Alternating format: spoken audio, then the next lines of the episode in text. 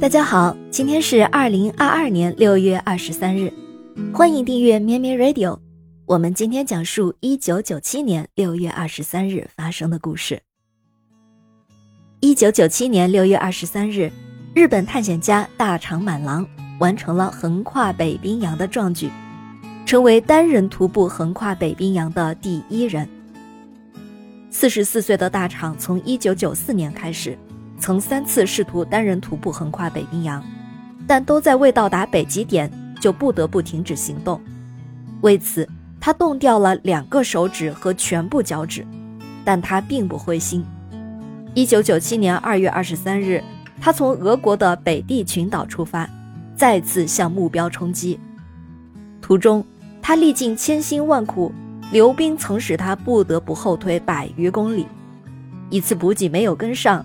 他仅凭水和盐生活了四天。六月二十三日早晨，在历时一百二十二天、行程一千七百三十公里之后，他终于穿越了北极点，到达了加拿大的埃尔斯米尔岛。大长满郎是日本炙手可热的大冒险家，因为他徒步穿越北极的事迹，受到很多企业家和民众的追捧。但他和日本企业家稻盛和夫的对话，比他的冒险故事流传得更加广泛。有一次，稻盛和夫请大长满郎来公司给大家做讲座，一来他就去迎接人家说：“你是我见过最善于冒险的人。”然后大长满郎说：“哦不不不，你可别搞错了，我可不是善于冒险的人，我是特别胆小的人，我特别惜命，特别胆小。”所以我在出发去南极、北极之前，我要做好一切周详的准备，我要保证自己能够最安全的走回来。这个故事在企业家中间可说是脍炙人口。大长满郎与稻盛和夫的对话，揭示了冒险家并不是那些敢于冒风险的人，而是善于控制风险的人。这对商业和实业家们来说具有莫大的启发。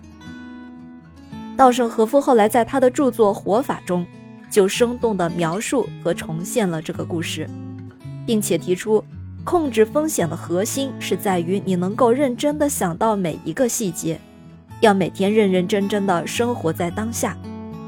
稻盛和夫说，他人生最大的转折点就是心态的改变，想必大长满郎功不可没。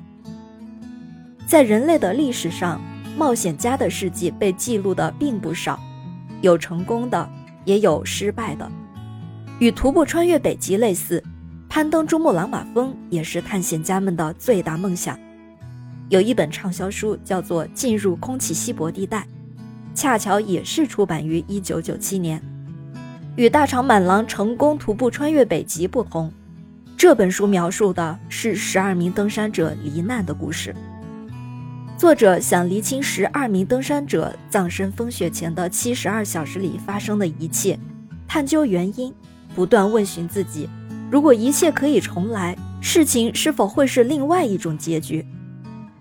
这个悲壮的故事当然能够打动人心，但是人的生命却是不能换回的。与大长满郎的小心翼翼、不断反思的行为正好形成了对比。人生的确因为有冒险的想法和行动而更为精彩，但是我们同样也需要学会为自己的冒险行为做好充分的准备，为冒险可能会产生的不良后果做好评估，并且要学会不断反思、专注改善。我想，这也正是大长满狼能够最终徒步穿越北极的原因。